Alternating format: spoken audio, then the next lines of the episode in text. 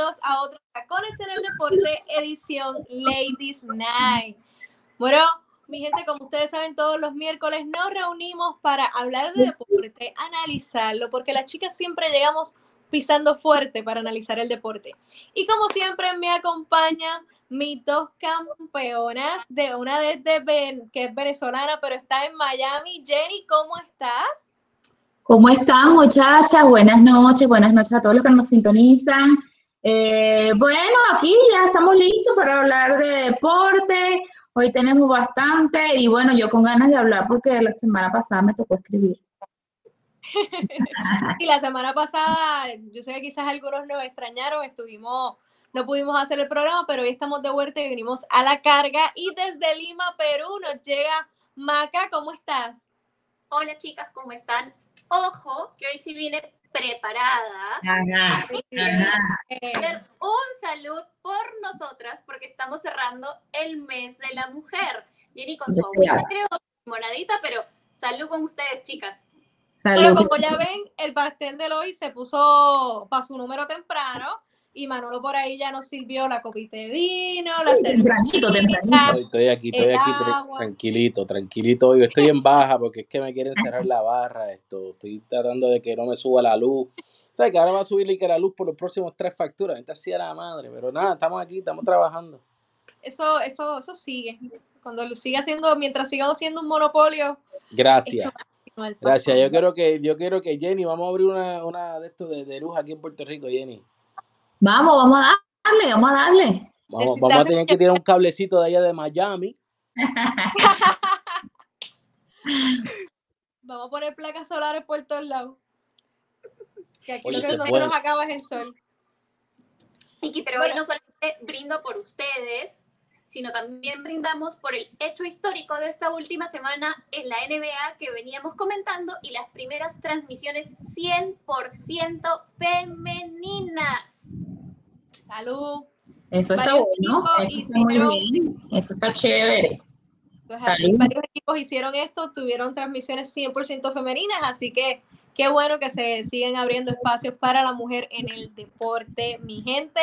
Y a todos ustedes que están por ahí pegándose a este Facebook Live, coméntenos, déjenos saber de dónde son. Queremos saber sus opiniones porque los temas de hoy, chicas, tenemos tela para cortar como ustedes no tienen idea porque la semana pasada tuvimos la agencia libre que culminó el jueves, la agencia libre no, perdóname, el mercado de mitad de temporada, donde tuvimos traspasos, donde luego de los traspasos, que eso cerró a las 3 de la tarde del jueves, tuvimos cortados, que luego fueron contratados, así que hay mucha tela para cortar y quiero comenzar con los ganadores de este mercado de mitad de temporada, chicas. Yo les voy a proponer unos nombres, unas situaciones y ustedes me cuentan a ver cómo, cómo lo ven, cómo lo analizan. Empezamos con Chicago. Yo creo que estamos todas de acuerdo de que es un ganador de la agencia libre. Se lleva a Nikola Vucevic y de momento ya ahora esta franquicia tiene dos All-Star en Zach Lavin y Nikola Vucevic. También adquieren a Daniel Tice de los Boston Celtics y están en la posición número 10. Entonces aquí la pregunta es, Ahora mismo están para jugar un play-in, pero este, este movimiento que hicieron, porque está en número 10, les da para ganar el play-in o conseguir adelantar en playoff y entrar a esa primera ronda. ¿Qué ustedes creen? Empiezo contigo, Jenny. Sí, sí les da para entrar a la primera ronda, aparte que hay equipos del este que están sumamente débiles, ellos tienen que aprovechar pasando malas rachas, de hecho Miami Heat tiene una racha eh, bastante negativa, tiene que aprovechar eso. Ahorita está perdiendo, eh, para que vean que esto es en vivo, ahorita está perdiendo con los Pacers, no sé qué está pasando con Miami Heat, este, eh, se, se, avecinaba que Oladipo iba a debutar, pero no, va a debutar para el jueves. todo es una variante, pero Chicago tiene que aprovechar esos, esos desbalances de esos equipos que están cayendo para ellos subir, pues, y eso es una buena oportunidad. Maca, ¿cómo lo ves? ¿Les da para entrar a playoff? Hablando del desbalance que menciona Jenny, ¿no? Si hoy se cerrara la temporada, en este momento el Heat tiene el octavo lugar, los Pacers tienen el noveno y los Bulls tienen el décimo. Los Bulls están a tan solo dos jueguitos de los Pacers, o sea, tas con tas. Y como bien dice Jenny, si cualquiera de esos dos equipos se duerme en este momento con el refuerzo que ha recibido Chicago, tranquilamente, si cierran hoy, estarían en el, en el play. Si cerramos de acá a una semana, me invento, si tendrían la opción de pelear un octavo o quién sabe cómo vienen los Celtics, ay Dios mío, este, un sexto o un séptimo lugar. Porque me acabo de dar cuenta mirando bien los numeritos que, a ver, récord de... No, y, fíjate algo, fíjate algo. Eh, ellos sin Busevich, ellos estaban dentro, o sea, estaban bien, estaban ganando. Un equipo que se podía apostar, o sea, apostar en, términos de que jugaban, jugaban con, contra Orlando Magic y ganaban, jugaban contra... entonces, eh, no, bueno, por decir, por ejemplo. Entonces yo pienso que con este refuerzo sí, obviamente que tienen el chance y aprovechar las desventajas de los otros equipos que están bastante débiles. Hay muchos equipos en el este que ya ellos dieron por terminada su temporada. Así es. Es más, Jenny, justamente sabes por qué tienen la chance de subir, porque Hawks, Celtics y Heat están con el mismo récord ahorita, hoy, hoy miércoles 31. Están con el récord este de 23-24. Y me estaba olvidando de los Knicks, o sea que del 5 al 8 la cosa está, pero que quema. Como está pegadita. El que se pica. El, mejor perdedor. Y se duerme. El que más pierda. Y directo a no, ese, el este está un poquito difícil en ese sentido porque no están compitiendo al nivel que tienen que competir contra. Y, es interesante lo que está sucediendo allí, pero yo creo que, los Bulls pueden entrar a playoffs y hacer una primera ronda interesante si mueven bien sus fichas y el dirigente que tienen allí es muy bueno. Así que yo creo que va a ser una pieza clave para poder construir alrededor de Zach Lavin y Nikola Vucevic ¿Y ustedes se imaginan si en la agencia libre de este verano se traen a Alonso Ball? Uy. Los Bulls.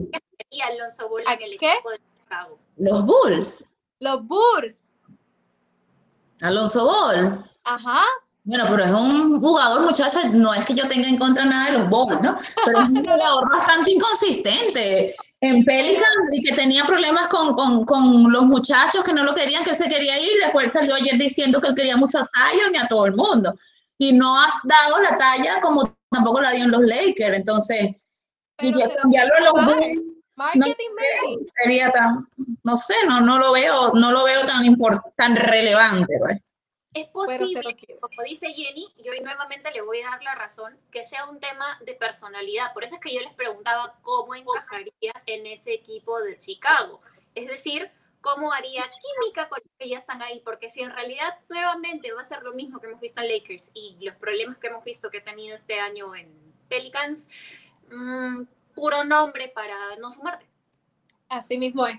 Bueno, y hablando, vamos a retomar un poquito los Miami Heat porque son ganadores también de esta agencia libre, de, esta de este mercado de mitad de temporada. Discúlpeme que he cambiado el nombre del mercado de mitad de temporada. También son ganadores porque durante todo este tiempo, durante este proceso, adquirieron a Trevor Ariza, adquirieron a Víctor Oladipo que todavía no ha debutado, debuta el jueves como bien indicó Jenny. Y lo más importante es que no perdieron ni a Tyler Hero, ni a Duncan Robinson, ni a Kendrick No jugadores que quizás para, para el siguiente mercado puedan ser fichas, pero en estos momentos pues no eran piezas que, de las que querían salir porque tienen espacio salarial, porque pueden hacer otras cositas. Maya, este, Jenny, tú estás en Miami. Ellos están octavo. Tú sabes cómo están las cosas allí. Tú estás viendo ese furor de la fanaticada. ¿Cómo la gente percibió este cambio por Víctor Oladipo y que llegara un jugador que pues tiene muy buenas noches, pero tiene otras noches en las que no está por lección. Bueno, obviamente nosotros en Miami queríamos unas piezas fuertes, una pieza grande, o le digo, yo no lo celebré tanto porque es un jugador que viene de lesiones, es un jugador que después en Pacer este, dio lo que tenía que dar en Pacer, sí, tuvo su, eh, su curva de ascendencia en Pacer, Después se fue a Houston y se quería ir o no quiso firmar el contrato. Este, cuando entró en Pacer, Pacer no se vio un, de verdad un cambio que dijeran lo hacía falta la Dipo. Entonces, bueno, pero si vamos a, poner los balances, él es un, un puesto dos puede manejar el balón, es un buen, un buen jugador defensivo. Miami juega la defensa muy bien y es lo que juega Darius Spoltra. Entonces yo creo que es una buena adición. Ahora, Trevor Ariza, ustedes hablaron la semana pasada de Trevor Ariza y yo quería hablarles, pero Trevor Ariza nunca, nunca. Yo creo que puede suplantar el trabajo o el rol que hizo Crowder el año pasado. Que de hecho, Crowder ayer eh, hizo un juego defensivo súper espectacular con los hombres de Phoenix. O sea, no sé, Trevor Ariza en lo que puede aportar no, no es ni la mitad de lo que hacía Crowder. Por eso yo decía que si Trevor Ariza era el mismo de los Houston Rockets hace un tiempo, podría sustituir ese rol de Crowder, pero si no lo era, no, no había cambio. Maca, perdóname, vas tú. Le decía Jenny, mírame, es que hablaba de Arisa y yo estoy haciendo esto como viejito con mi bastón. Ah, ok, ok, sí, sí, sí, sí, tal cual, tal cual. ¿Cuánto tiempo tiene el hombre sin jugar? De repente lo van a poner pues como pieza de recambio del reemplazo, del reemplazo cuando necesiten banca, en caso se lesionen, en caso tengan problemas de COVID, en caso alguna de estas cosas locas que tiene la, la NBA, ¿no? Y yo tengo aquí un titular especialmente para Jenny. Lo he guardado y te lo voy a leer porque me muero de ganas de saber tu opinión. Dice así: Con la llegada de Oladipo y Bielica, el Miami Heat debe dejar de ser un equipo bipolar. ¿Me explicas por qué están diciendo que deben dejar de ser un equipo bipolar? Bipolares que tienen dos extremos, o sea, dos... exacto, o te, o te, encaminas a la victoria o te encaminas a hacer mal al equipo, ¿entiendes? Ya no puede haber este desnivel o este desbalance de ahorita porque Botre está jugando, Goran está jugando, Van de Bayo está a su nivel. No entiendo cuál es la racha negativa entonces del Miami. Para mí sigue siendo el manejo del balón, para mí sigue siendo eh, problemas en la pintura. Ellos tienen varios problemitas ahí y por supuesto que ellos son dependientes del tiro de, la larga distancia que Duncan no lo está acertando. No está metiendo su triple. Ahora mismo está, bueno, te iba a decir, en estos momentos tiene un tanto por ciento de, de acierto de triple, tiene un 80 en lo que va de juego. So, ¿Cuántas ha lanzado? ¿Cuántas ha metido? Acertadísimo. Hoy, porque cuántas ha lanzado, cuántas ha metido, ¿entiendes? A lo mejor ha lanzado dos, ¿entiendes? Ha, metido una. ha metido cuatro. Hoy dejemos a Don Carlos. Hoy, que está más o menos y están perdiendo, imagínate. Ajá. Pero el equipo en términos generales tiene un 30. Así que, pues, eso explica, necesitan tener un 40 para ganar, que era lo que tenían sí, O más alto, correcto. Sí, tienes razón. ¿Qué es lo que está teniendo ya? Ya se está teniendo plus 40, 38, 40, y pues aunque dependen un poco de ese triple, este, lo están acertando. Pero el punto no, es cuánto puedes No es que somos pavosas, si sabes que es pavosa, Maca. ¿Cómo? 400 a Kelindor, ok. ¿O Kelindor qué? No entendí. 400 a Lindor. Ah, ok. ah, okay. Lindor tiene una oferta Sí, millonaria, ok, ok. Pero no, mi millonaria son 290. Tranquilo, Jonathan. Tranquilo. Tranquilo, Jonathan, que ya mismo van a hablar de eso, tranquilo. lo que les estaba diciendo, lo que les estaba diciendo es como para cerrar esto, para seguir ya con los otros equipos y no enfrascarnos ya en el hit. Em, que nosotras hemos dicho o hemos vaticinado cosas que por lo menos a mí no me gustan, no soy de las personas que Dime tus predicciones, como los brujos que digan las predicciones para mañana, va a llover o no va a llover, ¿no? Fíjate las predicciones que hemos dicho y no sé qué somos pavosas, pero todas se han caído. Lo de Alonso Bols fue lesionado, ese muchacho ahora no va a ser novato del año.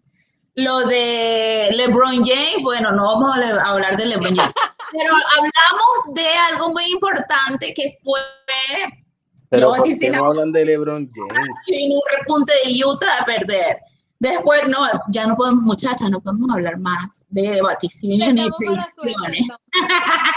Pero hay que decirle lo, lo, que queremos que pase y que hay que mostrar nuestras emociones.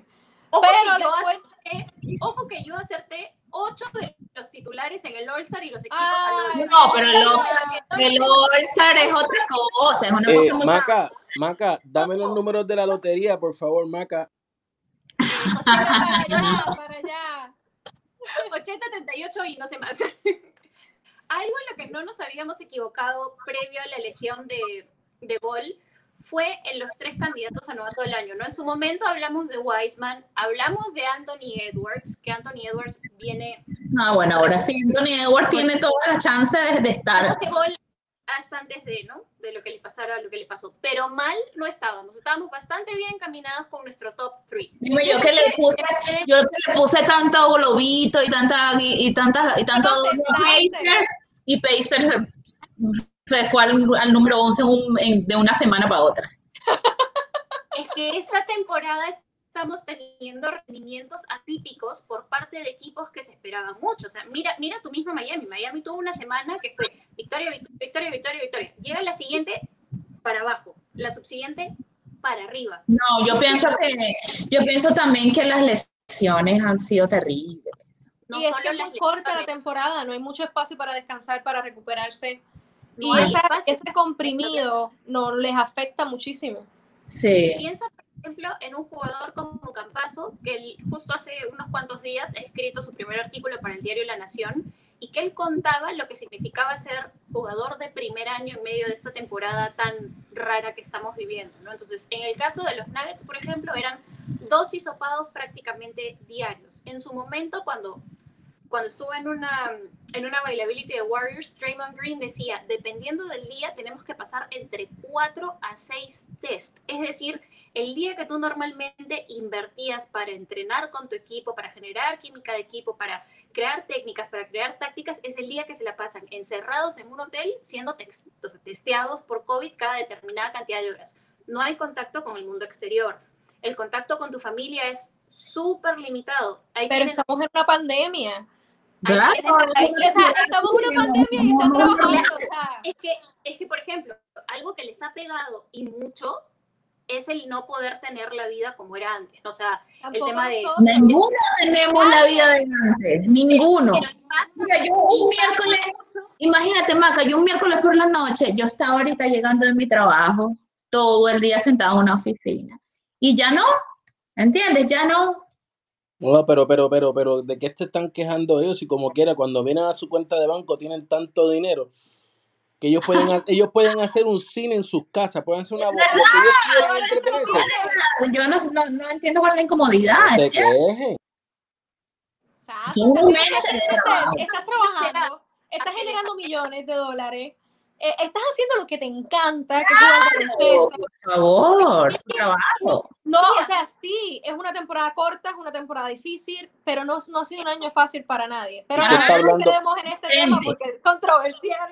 Y, ¿Y qué está hablando él si él no está teniendo ni siquiera un ni siquiera una, una temporada de que digamos que va para la final ni nada por el estilo. O sea, no, él no está teniendo una temporada de nada, que, que lo coja, que le baje dos. Mira, pero ¿por qué ustedes, porque ustedes, porque ustedes hablan de ganadores y perdedores y no mencionan a los a Trailblazer con el cambio que hicieron de No Markawa? Hablé de perdedores y pensé en LeBron James. A Denver y al Heat como posibles ganadores, pero no nombran a Portland ni a Mavericks que hicieron unos buenos cambios. Mavericks necesitaba a JJ Reddy, un veterano como Barea, para que esa, esa tensión y, esa, y esa presión que no saben manejar esos muchachos, este, este es el perfecto, igual que Norman. a quién? Jenny, perdón. A Takachi. ¿Qué? ¿A quién? A Takachi. JJ Reddy ahora es Takachi, chota. ¿No viste que está choteando ahí a los Pelicans, tirando a los Pelicans al medio? Dijo en su podcast, le puedo contar el, el, trasfondo de esto, porque esta noticia salió hace nada dijo en su podcast que él le pidió a los Pelicans que por favor lo ah, a los Brooklyn Nets porque él tiene una casa en Brooklyn y allá está su familia. Ah.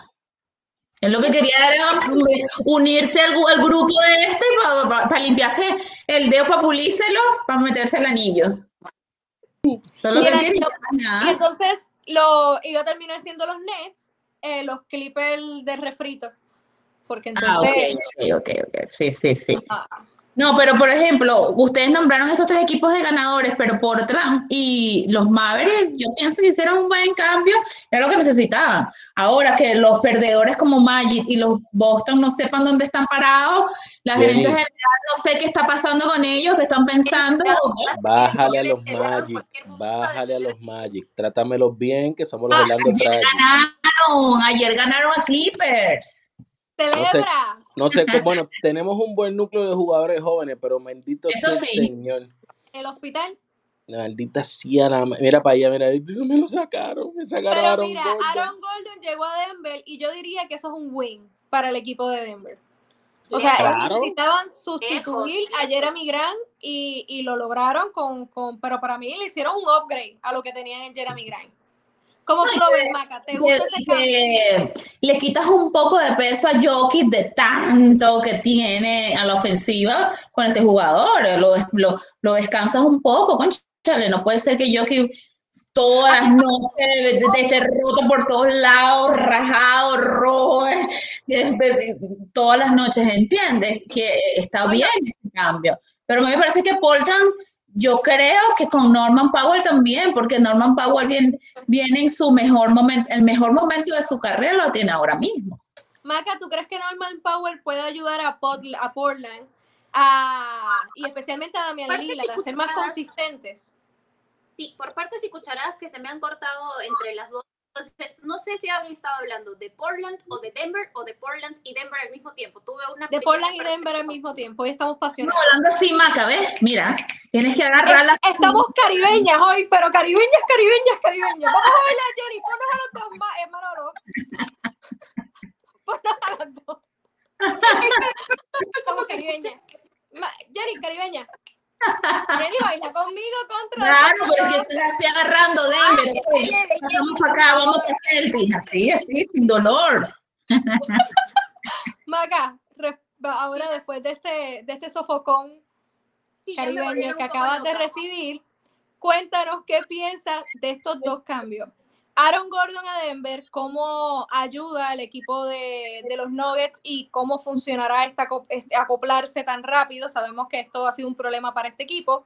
Y dos, Norman Power puede ayudar a Damian Lillard a ser más consistente con los Portland Trail Blazers. Demian Lillard a ser más consistente, discúlpeme señora, ¿quién es de mi No Lillard ser consistente, los no, no, lo, lo va a ayudar, lo va a empujar. No se vale hablar del fantasy, no se vale hablar del fantasy, bendito sea el Señor. No, no se vale. No, ya ah, Maca me... Maca, pero oye, en la semana pasada dieron un palo. Dieron un palo. La, la semana pasada dieron un palo, oíste. Ay, Dios. Bueno, volviendo al asunto, lo de los nuggets me gusta. Lo he escuchado, ¿qué cosa ha dicho Manolo? Para mí que, me silenció, me mutió, no sé. volviendo a los nuggets, el pase sí me gusta. O sea, sí, sí siento que, ¿saben qué les iba a decir? That he fit into that team. No sé por qué me vino el inglés a la cabeza, pero en fin. En fin, ¿te gustan esos dos cambios? Pero hablemos un poco de lo que de verdad. A, mí sí, y creo que Jenny decía que no habíamos puesto en la lista a Portland entre los ganadores. ¿Me corriges?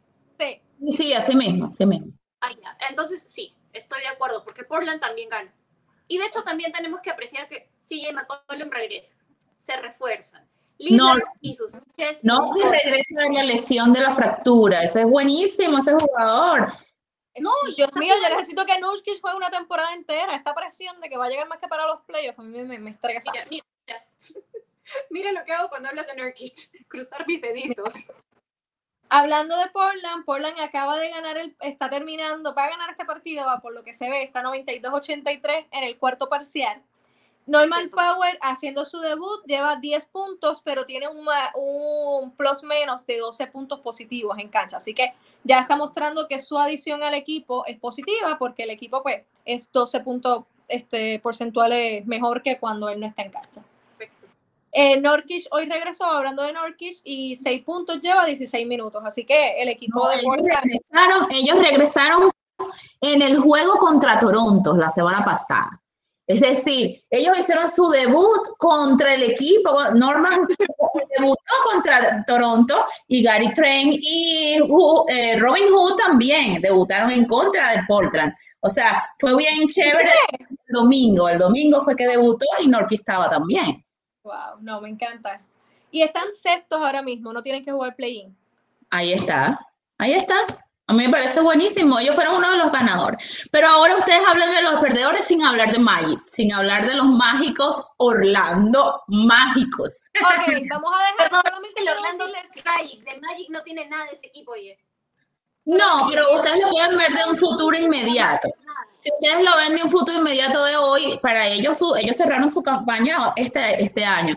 Pero ellos a lo mejor lo están haciendo como el Oklahoma City también lo están viendo unos dos o tres años después, nosotros no lo vemos así, nosotros lo vemos que desmantelaron el equipo. Ah, no sirven para nada, ¿entiendes?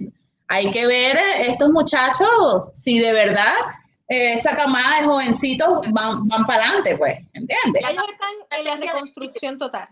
Total, igual que Oklahoma City. Y Oklahoma City, yo confío mucho en esa gerencia porque de ahí han salido muy buenos jugadores.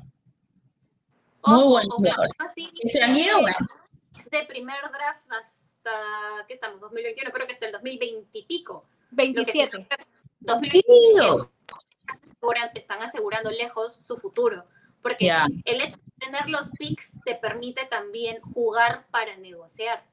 Entonces, puedes optar ¿no? por el famoso Trust the Process, como hizo Filadelfia en su momento, o puedes optar por armar de aquí a uno o dos años un muy buen equipo y tener flexibilidad para negociar con los otros y decirle, oye, yo quiero a esta estrella que encaje en mi equipo porque tengo dinero. Este que te va a servir. Está muy bien pensado.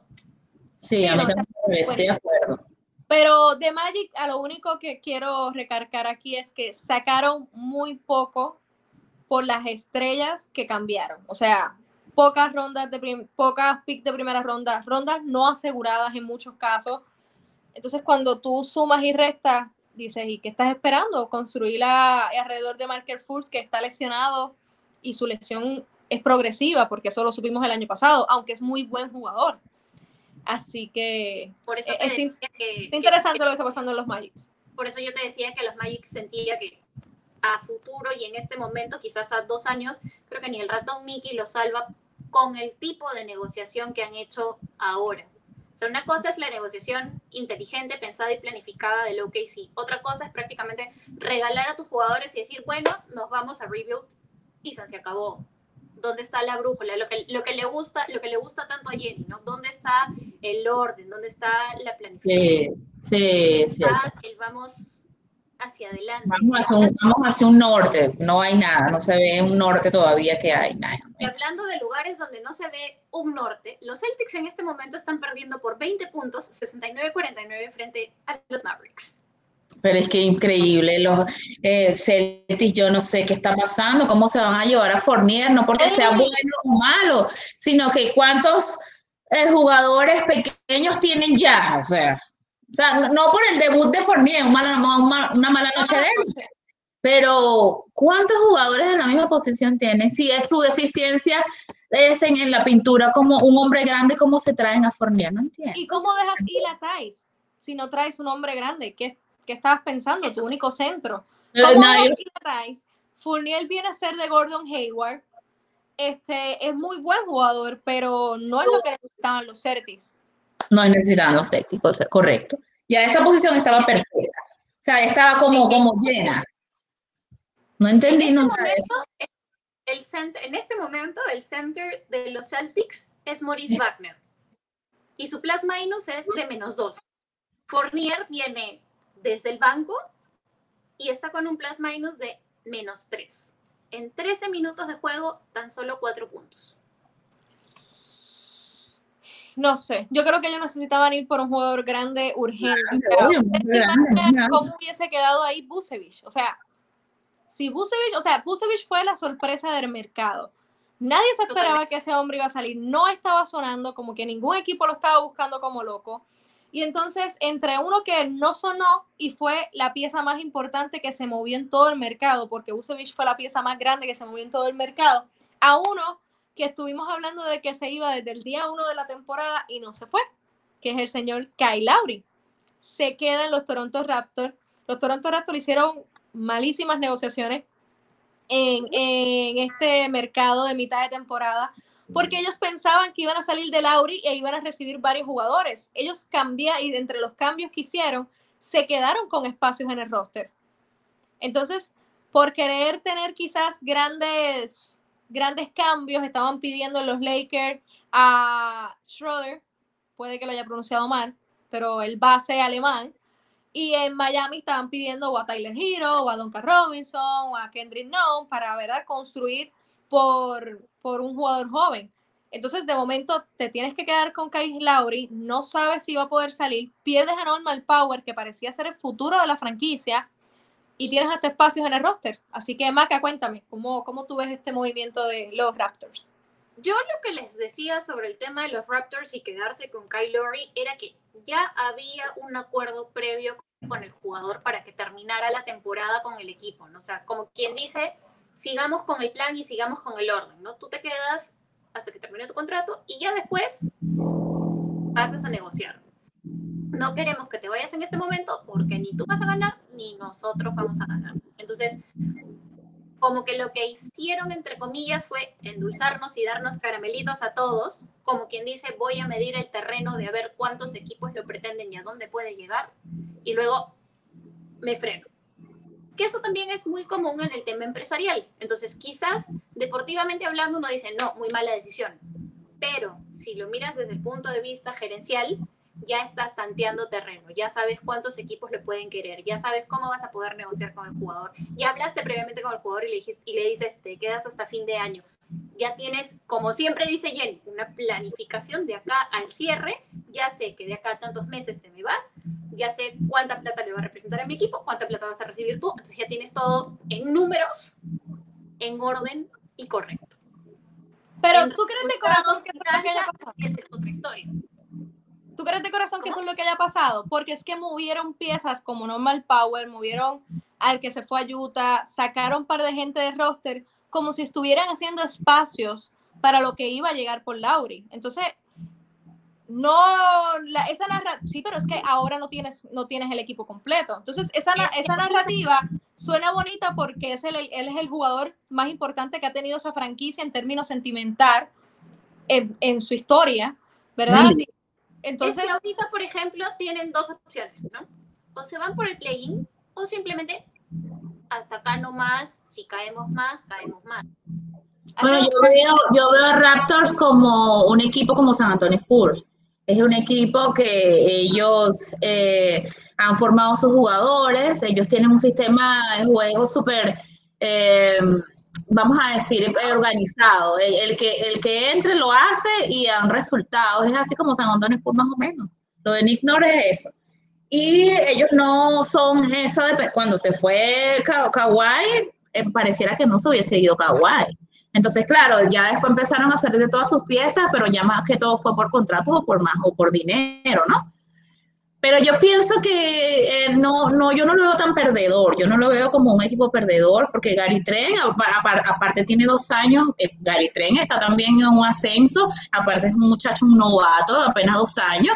Yo, yo que lo critiqué en una, en una conferencia de prensa porque lo que, lo, que, lo que hablaba era sí, no, sí, no, sí, no. Yo decía, Dios mío, no pueden tener un jugador profesional de, que no sabe ni hablar. Claro, ese muchacho tiene dos años apenas en la NBA, o sea, mucho le falta madurar un poco más, pero él es un muchacho que le pueden sacar frutos, como es el sistema de Raptor que forma jugadores, a este muchacho lo pueden ir encaminando a ser una, una tremenda estrella.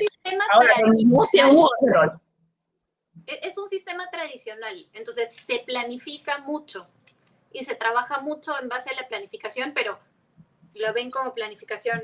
Es que no, no, no, y nosotros lo vemos, nosotros lo vemos, muchachos, como que no agarraron el que hizo 40 puntos. No, perdieron. ¿Entiendes? No, no, no agarraron a Drummond, que es lo mejor que hay. No, Yo te dije, para mí los ni ganan ni pierden. Yo te dije, son el equipo comodín, que se quedan tal cual, se quedan tranquilos con lo que tienen y van a trabajar tranquilos con lo que tienen. Si llegan al play-in, bien, si llegan a play-in, si no, también pensamos de acá a lo que viene después. Que es algo que, por ejemplo, ahora mencionaste a los Spurs, Popovich siempre hace mucho hincapié, ¿no?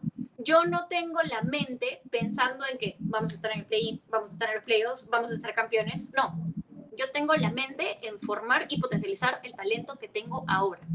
No, um, yo porque lo percibo así como personas, ¿no? Yo pienso que San Antonio es así. Usted se quiere ir de aquí, de aquí no quiere más estar. Váyase, como lo hizo con Kawhi, que no quería jugar, como lo hizo con Albrecht. Si Dersan no está tan bien, se usted no lo necesitamos. Váyase también, ¿entiendes? No es como el hit, que es tan amoroso, la cultura, que hay que dejar a Udonis Haslem 20 años sentado en la banca porque hay que respetarlo, que hay que dejar a, ¿sabes? Ese amor que tú tienes con el jugador y lo, y lo, y lo tienes ahí sentado y el equipo no tiene resultados. Coño, no, no, no. O sea, es un negocio, no sirve. Si quieres, váyase. Estás viniendo, que es lo que, es lo que por ejemplo, eh, también comentaba Pop, ¿no? Si tú vienes a mi equipo, tú vienes a trabajar si quieres trabajar y te, quieres adaptar, bienvenido. Y si no, pues tienes las puertas abiertas, vete, ¿no? Entonces es o encajas o next. Pero a ustedes qué les parece, muchachas? Eh, para mí ¿Y ustedes qué les parece? Ustedes hablan de todos los equipos que pierden y la cosa, pero ¿qué es eso que hizo los Nets con la Marcus Alves? Pues para allá iba para allá iba. Quería cerrar el tema de los Raptors con que los movimientos que hicieron parecían que sí iban a cambiar a Lauri. Pensemos con cabeza fría. Parecía que sí iban a cambiar a Lauri. Que no se dio, no se dio porque Miami no, no se dio, me estaban pidiendo mucho y los Lakers estaban. No, pero Lauri tenía una actitud que no se quería ir. Totalmente. totalmente todo el mundo que estaba con la cabeza abajo. el último juego que, que, tuvo el miércoles era casi una despedida. Ustedes sí, un super drama tenía. Hasta llamó Drake y estaba en FaceTime allí. Sí, sí, eso fue un drama todo ese día. Así que nada, pero veremos a ver qué sucede en la agencia libre con el señor Lauri. Bueno, y es cierto lo que hizo Ned con la Marcus Adrich. O sea, yo no tengo, o sea, yo pienso en esta edición y los Nets continúan de orfanato, recogiendo a todas las personas que andan por ahí este, sin hogar. Y ahora llegó la Marcus Adrich, que es un gran jugador, pero no es el Marcus Adrich que era hace cinco años, igual que no lo es Blake Griffin. Los jugadores que sí están en, en, su, en un gran momento son James Harden, que está jugando el mejor baloncesto probablemente de su carrera en, varios años, porque es un, es un animal ofensivo. Efectivamente, y, se candidato a MVP gracias a esas este, um, performances. Ah, ok, sí. Está por ahí hablándose de eso, pero eso, esos primeros meses en Houston le van a dar duro. Entonces ah, también está por ahí Irving, que cuando llega juega y juega muy bien. Y Kevin Durant, que cuando regrese de, su, de su lesión en el hamstring, pues también esperamos que haga lo mismo que estaba haciendo. Ningún jugador de los Nets, de, perdóneme chica, pero ningún jugador de los, de los Nets debe ser considerado para MVP. Ninguno. Ninguno, jugador de los Nets. Ajá, ¿qué? Que debe ser considerado, para MVP. Si mira el equipazo que tienen. Increíble. No, no, o sea, Déjame un trago por eso, porque qué va. Está bien. Un trago. Espérate, espérate. Suave, suave con el tuyo, Jenny, suave con el tuyo, por favor, suave. no, no, pero es que... Digo, también tenemos que decir esto. James Harden ahora mismo, hoy por hoy, los últimos, eh, qué sé yo, cuatro juegos cargó el equipo básicamente entre comillas solo, porque Irving estaba enfermo o tenía sus situaciones personales y Kevin Durant ha estado fuera por varios meses. Es verdad, es verdad. Pero sigue teniendo unas estrellas de madre. Sí, correcto. Eh, eh, y a Harden le pesa muchísimo la el principio de la temporada, el berrinche. Ah, okay, okay. no, el berrinche. Exactamente. que me voy, me voy por un estricto ahí depende mucho, ¿sabes de qué? De cuál va a ser el criterio de las personas que eligen al MVP del regular season. Porque, por ejemplo, para mí, yo no quiero verlo de MVP esta temporada regular. No, no quiero, no, no me interesa porque hasta ahora realmente no le perdono el berrinche de inicio de temporada. Pero habrá gente que dirá, el hombre está resurgiendo como el ave fénix y mira las producciones y qué hace y qué no hace y cómo lidera y no sé qué y dices, ay, bueno, ya pues, ¿no? Pero lo vas a elegir por encima de Joe, de Jokic, o sea... No, yo no, yo no puedo. saluden a Edgardo, muchachas, mira, están saludando.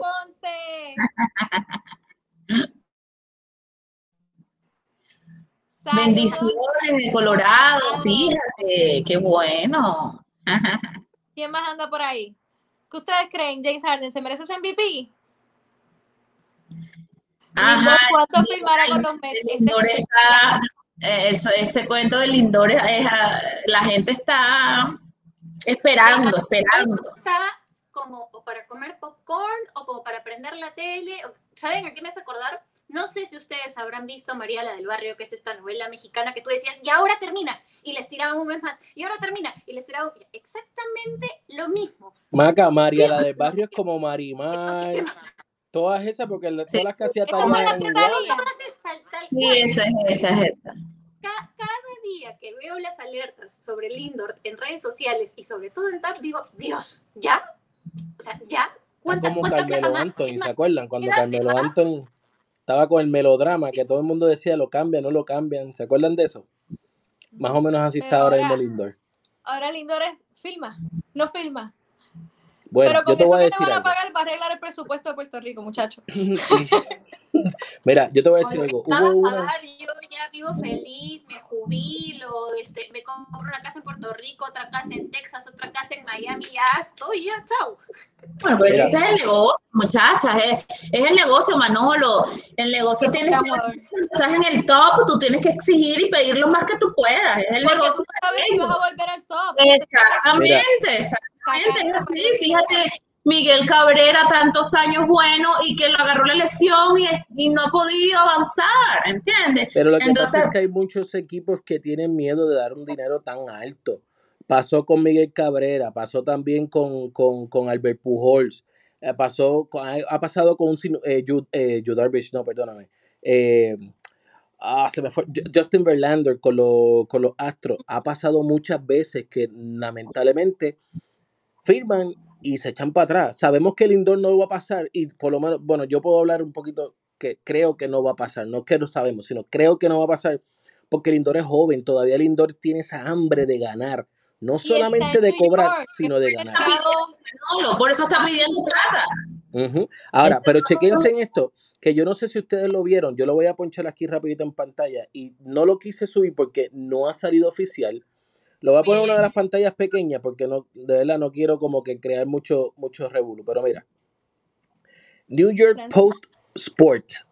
Esto fue hace tres horas. Dice Breaking News: Francisco Lindor de New York Mets agreed on a long-term deal that will keep the shortstop in City Field for 14 years y 401 millones de dólares. Pero, este, pero esta información no es real. ¿Ok? Lindor no ha firmado yo me comuniqué vía email con la, con la persona de, con el PR de los Mets y desmintió esta información. No ha salido. De hecho, me dijo, por favor, verifícate bien el, Twitter, porque este Twitter no es cierto. Así que no es cierto la firma del Lindor con los Mets todavía. Él no quiere 14 años, ningún equipo va a dar 14 millones, 14 años por ningún jugador porque es ridículo dar una, una, cantidad de años tan grande. O sea, es ridículo hacerlo. ¿Sabes qué? Bueno, pero es una forma de presionar también de él. De él. ¿Cómo Al final son 28 millones por año, ya lo saqué. Te, decía que ni en el fútbol, con el tema este de los contratos millonarios de Messi, de Cristiano Ronaldo, de Mbappé, em, en su momento de Zlatan Ibrahimovic, o sea, nadie en, en, su sano juicio firmaría por esa cantidad de años. De años. Sí. 14 años que no es, es como que casarte con el equipo con el que estás ahorita a costa de lo que sea que pase. Mira, yo te voy a dar, yo te voy a yo creo que está consiguiendo un buen acuerdo. Un punto de vista que quizás muchas personas no lo, no lo han visto, pero Lindor, por su juventud, podría firmar 8 años, 325, con todos los incentivos y todo eso, va a subir a 362 aproximadamente, con todos los incentivos. Sigue siendo una muy buena cantidad de dinero. ¿Qué sucede? Después de esos ocho años, él tiene la oportunidad de ver si no he ganado una sortija, firmo por quizás por un poco menos, pero me busco mi sortija. Ahora, si lo firmas por 10 años, por los 400 que le está pidiendo, eh, son dos años más en tu costilla, son dos años que él es shortstop, corre mucho, es bien ágil. Tú sabes todas las cosas que pueden pasar en dos años, las lesiones. Yo me iría por los 325. Por años son 445 millones al año. Cacho, tiene esa calculadora, pero en encendida. ¿eh?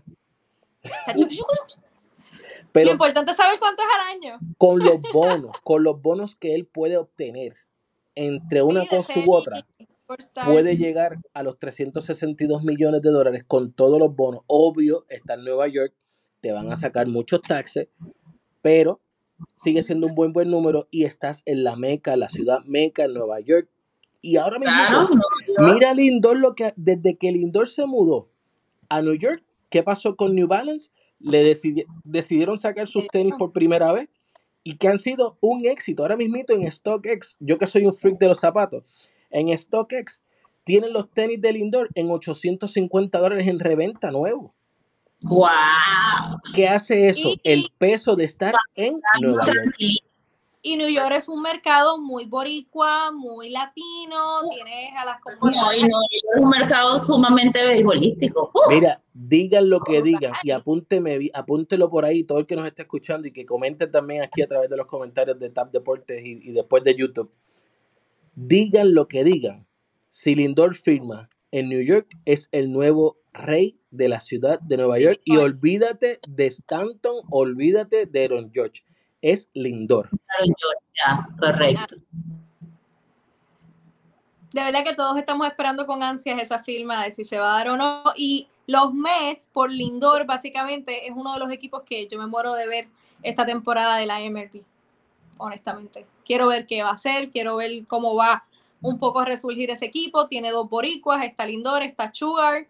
Así que está, está interesante lo que va a pasar en ese equipo hoy. Y ojalá Lindor pueda firmar un buen acuerdo. Mira, pero uno bueno de verdad. Yo sé que tú cacheteaste el League Pass gracias a T-Mobile, yo lo sé. Pero yo lo pagué nada más que por ver a Lindor, por más nada. ¿Viste? Hablando claro, porque a mí me dan bloqueado aquí a Carlos Correa, no lo puedo ver porque me dan bloqueado aquí en Texas. Exacto. Pero lo de los Mets, tacho, no me lo pierdo porque no me, o sea, no me pierdo ningún juego. El de los Yankees, por, por mí eso no, eso para mí eso no sirve. Los Yankees no sirven, pero los Mets sí. Mira que los Yankees es el equipo que le gusta maca, me dijo. ¿Les cómo? hablemos antes que se vayan, hablemos del Opening Day, el Opening Day es mañana. Al fin llega Justo cuando, cuando Nicky dijo que a mí me gustaban los, los New York Yankees, pero eso es por otro tema extra deportivo. Em, acaba de salir una noticia hace tres minutos de Tim Healy, que es el Mets uh, beat writer, o sea, el beat reporter en este caso, que dice que justamente los Mets se preparan para abrir la temporada sin un deal por Lindor. ¿Sin qué? Sin hacer el deal por Lindor. Eso está feo, ¿viste? Eso está bien eh, feo porque entonces... Tres minutos que me vota Twitter en este momento. Mets prepare to open season without new deal for Lindor. Está feo porque honestamente yo te soy honesto, yo no creo que ningún equipo se atreva a darle a Lindor, a Lindor o a cualquier jugador. Puede ser, de verdad, ni a Mike Trout le van a dar 400 millones de dólares. Por más jugador, o sea, por el mejor jugador que sea, no los van a dar. Porque estamos bregando con pandemia, estamos bregando con que muchas cosas han bajado. Ahora los Yankees tienen nuevos auspiciadores en sus pizarras y en su, y en su, ¿verdad? En todo lo que es su estadio. Pero no son de millones como los recibía antes. Antes un anuncio en la pizarra te costaba 8 a 9 millones. Este año lo dieron a 4 millones, un 50% de descuento que dieron. Más, abajo de la mitad. Exactamente, eso estamos hablando de qué? De que de todas áreas. ¿Cuál es el problema de eso? Y te lo dice una publicista, ¿verdad? En mi, otro, en mi otra faceta de vida, el próximo año no te voy a pagar 8. Exactamente. Te pago 4 o mucho 5.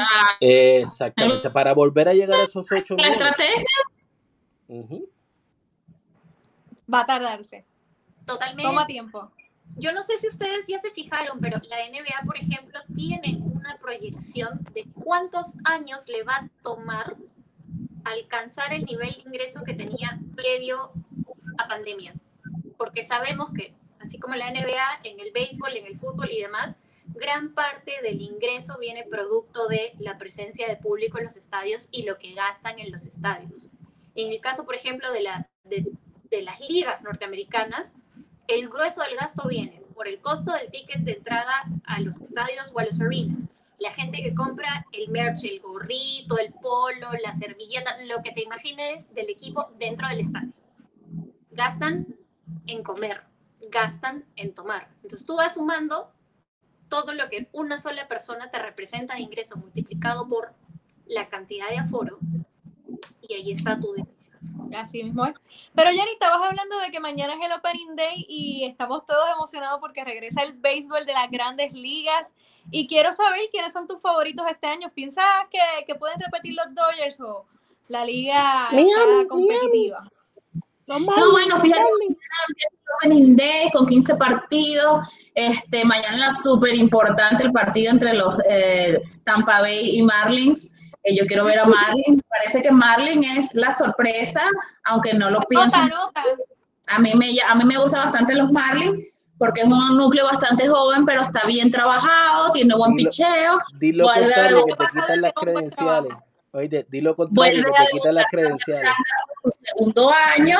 Y fíjate que ya no, eh, ¿cómo se llama? Ellos aspiran, que Maca estaba hablando del fanatismo, de los fanáticos, del que a mitad de temporada o a, mediados de temporada se, en conferencia de prensa lo dijo su jefe Jeter, que espera tener el llenazo su totalidad o el acceso el 100% de sus estadios. Eso, es bastante positivo porque se está proyectando a mediano plazo.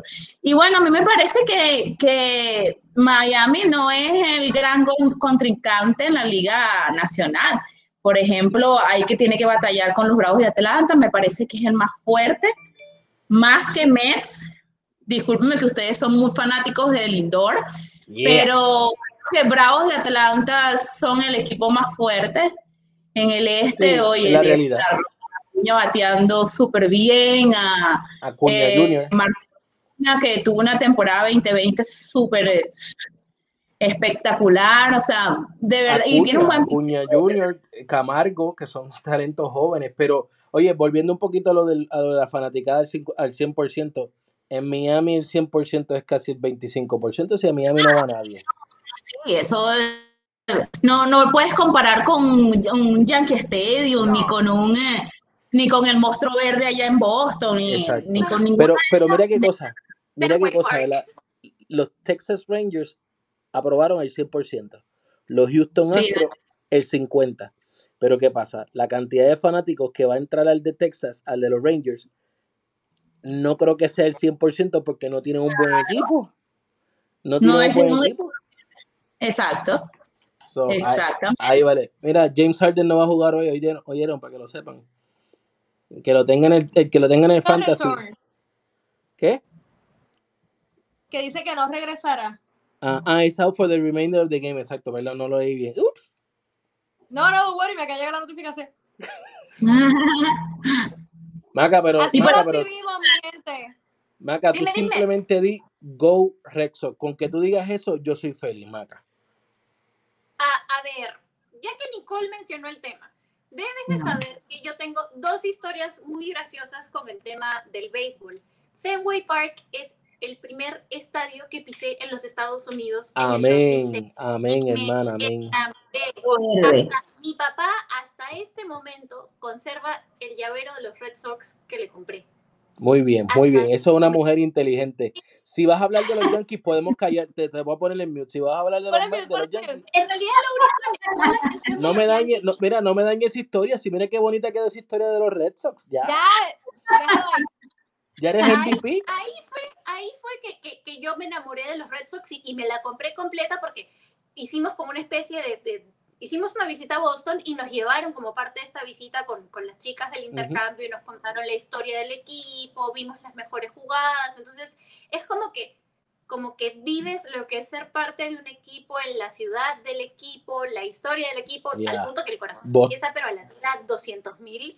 Y hay, hay momentos en la, dentro de la historia que nos mostraron a 2006, que se te podían caer las lágrimas de la emoción, o sea, a, ese extremo. Pero este año no, no hay nada que hacer. Ey, ey, ey, ey, ey, ey, ey, fue como que me tocaron la, la, fibra sensible. Ahora, el tema con los, con, con los Yankees fue el hecho del primer viaje a Nueva York de la vida y encontrar el merch, entonces lo único que me llamó la atención de ese equipo no fue su béisbol, sino fue la cantidad de merchandising que encontrabas en cada ¿Compraste uno? la de plata que se debe estar levantando esta gente solamente por poner una N con una Y, ¿no? Mira, pero, pero tú eres... ¿tú compraste... ¿Tienes una gorra de los Yankees? ¿Compraste algo? ¿Compraste algo allí? No. Okay, está bien, está bien. Está bien, está bien. No, porque te iba a decir pecadora y te iba a era tipo que Yankee Red Sox. Sí, no, te, iba a decir, si compraste algo, te iba a decir pecador y te iba a poner en mute. Pero oye, les tengo una anécdota que, que me enteré hace poquito. Nada porque siendo Nueva York y siendo Boston ciudades caras, y para la edad que yo tenía y el presupuesto a los 20 años, 19 años, este, ¿no? Se imaginarán. Este, yo opté por gastar mis 20 dólares en la gorra de los Red Sox por sobre 4 dólares por una pulserita ridícula que decía New York Yankees. 4 dólares. Esas pulseras de plástico, dije, no hay forma, eso vale un dólar, no vale 4.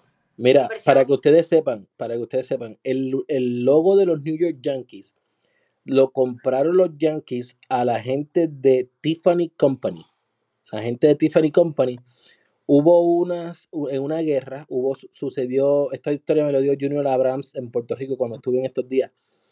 Eh, hubo una guerra y ellos hicieron una, un, ah, un llavero conmemorativo para las personas que fallecieron en la guerra y pusieron esa NY. Y los Yankees les gustó tanto que se lo compraron a Tiffany Company. Así que por lo menos, pues, por lo menos ahí también, porque tienen, tienen un poquito de historia y los Yankees tienen historia, pero, pero pues no, los restos son mejores. Bueno, mi gente. Hay una banda muy famosa de Boston que son los hinchas número uno de los Red Sox que se llaman los Dropkick, Dropkick Murphys y cada año sacan una canción distinta para alentar al equipo. Incluso si tú vas al estadio, hay momentos en los que van poniendo distintos pedazos de canción de los Dropkick para los, para, para los Red Sox. Y la gente obviamente canta y aplaude y ya, pues no, es una fiesta. Bueno, Maca, yo lo único que te voy a decir es que tomes nota, verifiques las canciones, chequeate el MLB Lead Pass. Hablar de béisbol también. Así que, mi gente, no se pierda tacones en el deporte el próximo miércoles, que también continuaremos hablando de todas estas locuras que están pasando en la NBA, que ustedes saben que pronto comienzan los playoffs, ya tenemos Opening Day del MLB, la Champions va a entrar a cuartos de final, así que el deporte pica y se extiende y llegamos las chicas a analizar fuerte, pisando fuerte, analizando el deporte. Nos vemos en la próxima.